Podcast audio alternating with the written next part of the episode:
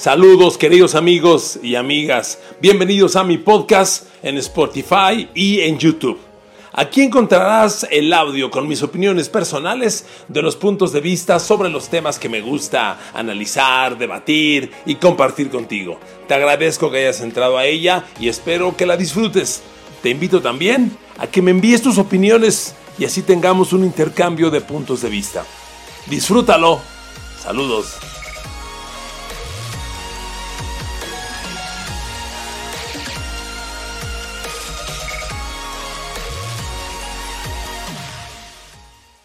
Saludo con mucho gusto a mis queridos amigos, mis queridos amigas, en este nuevo podcast de la semana, podcast sobre la NFL. Bienvenidos, gracias por estar aquí, por darme like, por bajarlo, por compartirlo, por recomendarlo. Aquí estamos en YouTube, en Spotify, en Apple, en todas las plataformas, muy contentos de compartir con ustedes este nuevo podcast. A ver, queridos amigos, queda claro la enorme diferencia que es ganar NFL en temporada regular y ganar en la NFL en playoffs?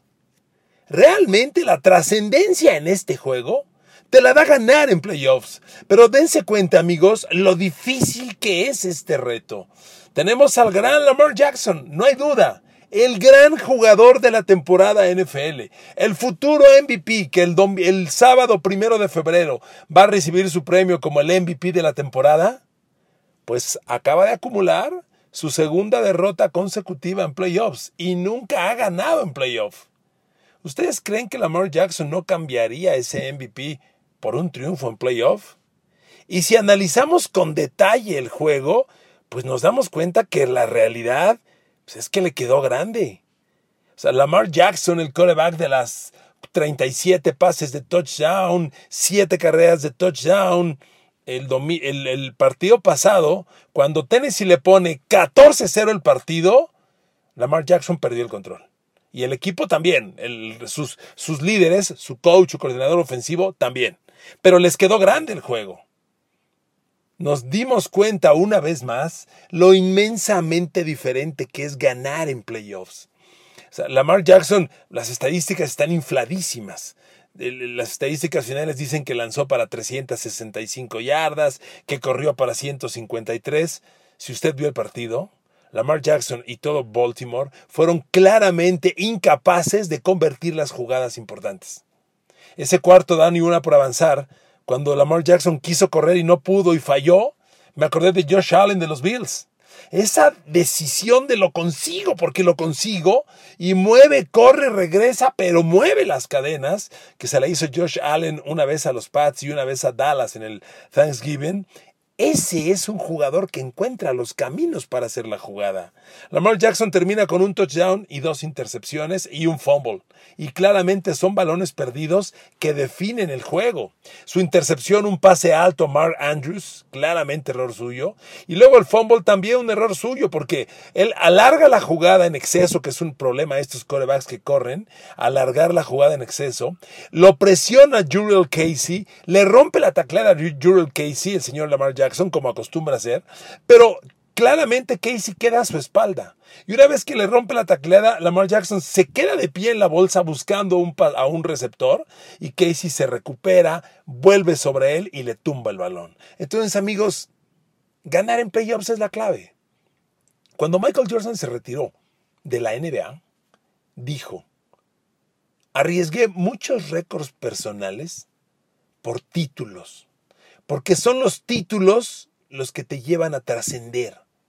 ¿Y qué razón tenía? Se lo preguntaban a Michael Jordan, porque en años recientes, si ustedes también fan del NBA, habrá escuchado que Russell Westbrook, antes de Oklahoma y ahora en Rockets de Houston, y LeBron James, generan muchos de los llamados triples dobles partidos con triple estadística en doble dígito, es decir, 10 puntos o más, 10 rebotes o más y 10 asistencias o más, por decirle. Eso es un triple doble. Entonces le decían a Jordan, oye, Russell Westbrook y LeBron James ya tienen muchos más triples dobles que los tuyos. Y él dijo, sí, yo arriesgué récords personales por los títulos. A Jordan con seis títulos NBA y ninguna derrota en finales, ¿quién demonios se atreve a decirle que no es el más grande? Son los títulos, amigos. Y ganar ahí les hago este podcast porque estoy recordando grandes equipos y grandes jugadores perdedores en playoff de la NFL. Y así como Lamar Jackson, pues es la triste noticia de hoy, quiero recordarle para cerrar el tema de Lamar Jackson, que el año pasado, que Lamar Jackson jugó su primer partido de playoff y también lo perdió, también tuvo un partido muy desfavorable. Cuando perdió con Chargers el año pasado 23 a 17, Lamar Jackson completó 14 de 29, menos del 50%, dos touchdowns y una intercepción. Y fue sobre todo, olvídese los números finales, las jugadas determinantes, no las convierte. ¿Qué contraste con un Patrick Mahomes? Un Mahomes que parece que la presión y el escenario hostil lo alimentan. O sea, Mahomes perdía 24-0 y ganó 51-31. Y acabó con cinco pases de touchdown cero intercepciones y cero capturas de coreback. Habrá quien me diga, porque luego me dicen, no, es que la captura de coreback pues, es la línea, no él. No, perdóneme. Los corebacks como Lamar Jackson, que alargan tanto la jugada, están preparando la captura. ¿Usted cree que un liniero ofensivo puede aguantar 4, 5 segundos, 6 segundos un bloqueo? Es imposible. Las jugadas tienen un desarrollo de 2 a 3 segundos, no más. Cuando son más, es muy complicado y estos corebacks facilitan ser capturados. Y en una captura de coreback es muy probable, altamente probable, un fumble. Entonces, ahí está el problema. Un coreback que parece estar hecho para playoff, Patrick Mahomes, y uno que parece no estar. Ojalá me equivoque, porque de momento, pues me viene también a la mente, por supuesto, el gran Drew Brees. A ver amigos, acabamos de coronar a Drew Brees hace 3, 4 lunes por la noche, como el líder coreback de todos los tiempos en pases de touchdown. Tiene 454. Una locura. ¿Y cómo anda en playoffs Drew Brees? 8 ganados, 8 perdidos. Entonces, ¿sabe cuál es el, déjeme encontrarle el dato de pases de touchdown e intercepciones de Drew Brees en playoff? Porque es ahí donde se trasciende. O sea, los Santos vuelven a perder en playoff, como perdieron el año pasado. Y miren amigos, parece increíble, pero cada que Nueva Orleans pierde en playoff, hay una tragedia a su lado. El año pasado, el castigo que nadie marcó. Y hace dos años, el milagro de Minnesota. Amigos, hay que ganar en playoff. Aquí hago, ahorita continúo con Drew Brees. Hago un paréntesis. Le voy a dar el récord de los corebacks vigentes el récord en playoff de los corebacks vigentes, para que se dé cuenta cómo el récord está de la mano de los que sí son ganadores y por eso el debate a veces hasta es ocioso. A ver, corebacks en activo y su récord en playoff. Tom Brady, 30 ganados, 11 perdidos. Segundo, Ben Roethlisberger, 13 ganados, 8 perdidos. Me sorprende en tercer lugar Joe Flaco, 10-5. Pero fíjese lo difícil que es tener récord. Ya no digo usted un gran récord, cuando menos récord ganador en playoff. El gran Aaron Rodgers, con todo y que acaba de ganar el domingo, su récord en playoff apenas es 10-7. No es gran cosa. Y Russell Wilson ya está 9-6 con la última derrota. Eli Manning, mis respetos, 8-4. Y lo que más me impresionó de Eli Manning es que tiene tuvo récord ganador en juegos de playoff visitantes. Eli Manning tiene 7 ganados, 2 perdidos en playoff como visitante. Es increíble y como local tiene perdedor, un ganado, 2 perdidos. El gran Drew Brees, 8 ganados, 8 perdidos. Pero lo peor de Drew Brees, de visitante, 2 ganados, 5 perdidos. Entonces, amigos, retomemos el tema Drew Brees. ¿Ustedes creen que este gran coreback, porque no hay duda que es un gran coreback, no cambiaría esos récords por otro Super Bowl? A veces le decimos al destino, oye destino, sé justo, dale un Super Bowl a Drew Brees, uno más, el segundo, y a Aaron Rodgers, como nunca se lo diste a Dan Marino o a Dan Fouts. Pero amigos, las cosas no son de justicia, hay que ganarlas. Y cuando ves estos números, pues Drew Brees es un coreback que en playoffs no juega su mejor fútbol americano.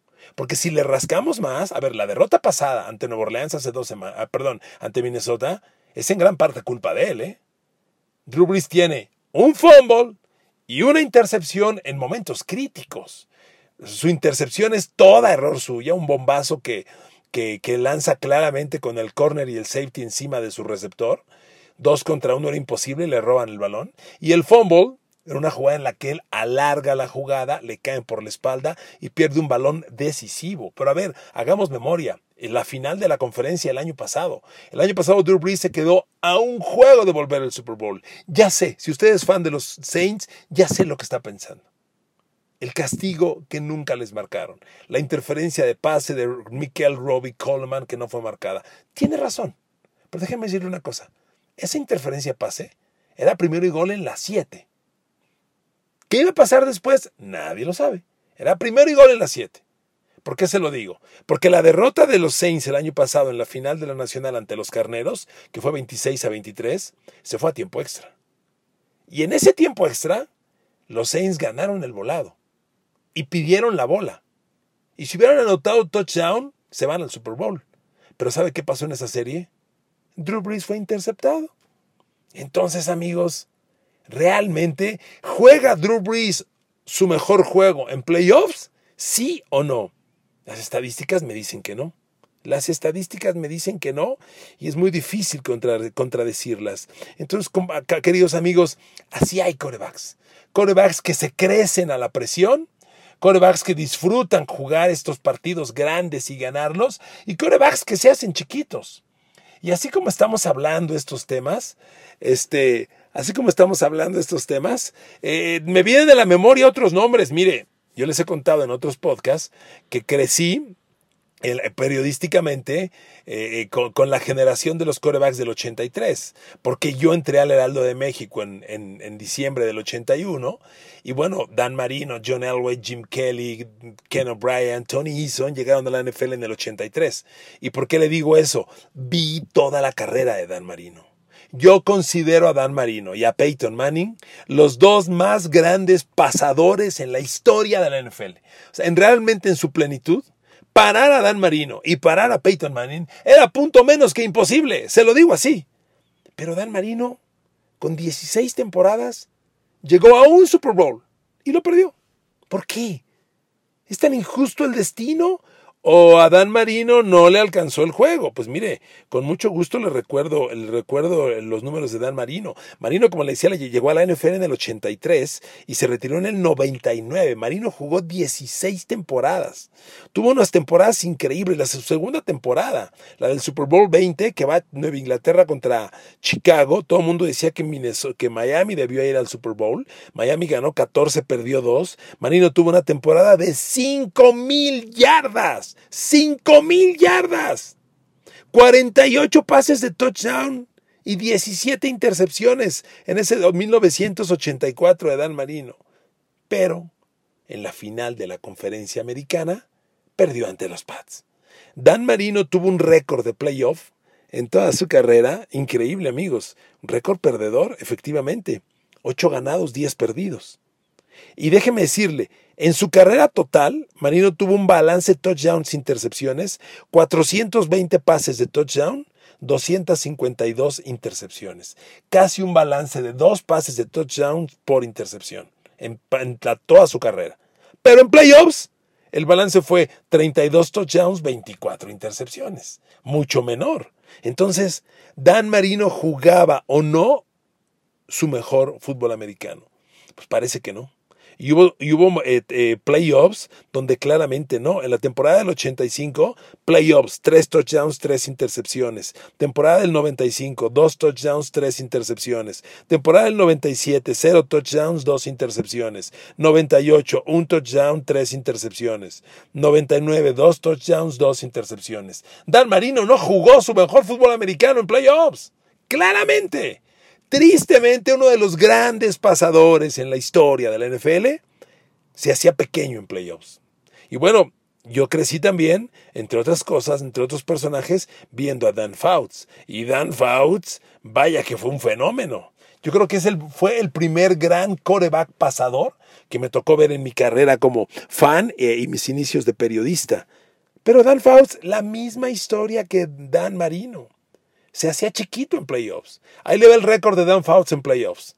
Tres ganados, cuatro perdidos. Ahí le va el balance touchdowns, intercepciones de Dan Fouts. Pero primero le doy, el de su carrera. Dan Fouts, en toda su carrera, en, en pases de touchdown, ya lo tenía, de pronto lo perdí. Aquí lo tengo.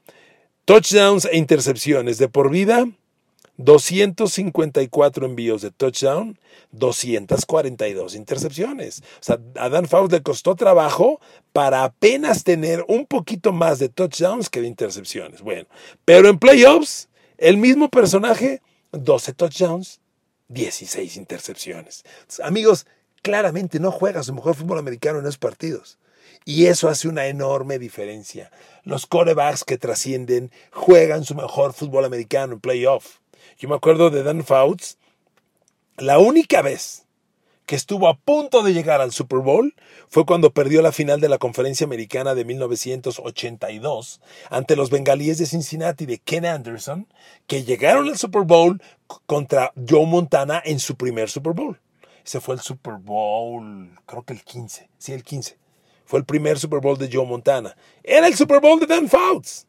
Pero los Bengals derrotaron a, San Diego 27 a, 27 a 7. O sea, ni siquiera fue un partido equilibrado, claramente superior. Y le doy los números de Dan Fouts. Ese día el gran Dan Fouts eh, generó, ay Dios mío, aquí está. 15 completos de 28 lanzados, o sea, prácticamente el 50%, 50 de completos, que es muy bajo, un touchdown y dos intercepciones. En cambio, Ken Anderson, que ganó el partido, 14 de 22, no gran cosa, pero dos touchdowns sin intercepciones. Miren amigos, se los comentaba hace días atrás. En playoffs, la estadística de balones perdidos recuperados va de la mano con el ganador. Es muy difícil perder más balones que el rival y aspirar a ganar. Es casi un contundente no. Y estos corebacks que le estoy mencionando, tan grandes, pues pierden más balones de los que ganan en los juegos grandes. Me viene a la memoria otro grande histórico. Bueno, casi nadie, ¿eh? Joe Montana. ¿Quiere que le diga el récord de Joe Montana en playoffs? Con mucho gusto. 16 ganados, 7 perdidos. Muy, muy sólidamente ganador. No son demasiados juegos, ¿eh? Brady tiene 30, el doble prácticamente. Pero Joe Montana además balance touchdowns, intercepciones, 21 pases de touchdown en playoff, intercepciones, perdóname, perdóname, corrijo, corrijo, ahí le va. Joe Montana en playoff, 45 pases de touchdown, 21 intercepciones. Tiene un sólido 2 por 1, un poquito más, jugando su mejor fútbol americano en esos partidos, claramente. Joe Montana tiene algunos partidos de playoff realmente memorables, increíbles. Amigos, de eso se trata. Entonces, es muy doloroso cuando ves un Lamar Jackson con la temporada que construyó y todo lo que fuera. Pues imagínense, les repito, va a recibir el MVP. El mismo coreback en playoff va a cero ganados, dos perdidos. Ojalá Patrick Mahomes llegue al juego grande y ya lo gane. Porque llevamos muchos meses, ya un par de años, diciendo que llegó la nueva generación de corebacks y que aquí están y que se van a apropiar del NFL. Pues yo quiero que se apropien del NFL y eso significa levantar el trofeo Lombardi. Ya de los jóvenes, nada más me queda uno, Patrick Mahomes. Tannehill no es joven, ni Jimmy G es de los jóvenes, ¿eh? Jimmy G ya tiene dos Super Bowls ganados como suplente, pero ya tiene dos y está en su sexta temporada en la NFL. Ya este joven no tiene nada. Y ya ni digamos Aaron Rodgers, que es el maestro que resta eh, eh, en las finales de conferencia. Entonces, amigos, hay que ganar en los juegos grandes. Esa es la gran diferencia. Ojalá Ojalá Mahomes conquiste esta generación nueva, lo conquiste pronto, porque es la forma de coronarse. Y así ven, queridos amigos, cuán diferente es ganar en playoff y ganar en temporada regular. Ganar en playoff es otra historia. Queridos amigos, ha sido un honor compartir con ustedes este nuevo podcast, hablando así de los grandes, los grandes perdedores de playoff en la historia. Doloroso, pero, pero real. Por eso lo sustento con las estadísticas para compartirlas con usted. Y ahora solo le pido que me mande sus comentarios para seguir platicando, compartiendo. Y le agradezco mucho que me haya escuchado, que baje el podcast, que lo comparta, que lo recomiende, que lo califique aquí en Apple, en Spotify o en YouTube. Queridos amigos, soy Enrique Garay. Estoy infinitamente agradecido con todos ustedes. Les mando abrazo y bendiciones. Ya muy pronto me voy a Miami, primero Dios. Me iré al Super Bowl con TV Azteca y será un honor. Voy a cubrir mi Super Bowl 36. Ustedes dirán. Abrazo, los quiero mucho. Gracias por todo. Bendiciones y nos escuchamos muy pronto en el podcast de su servidor Enrique Garay.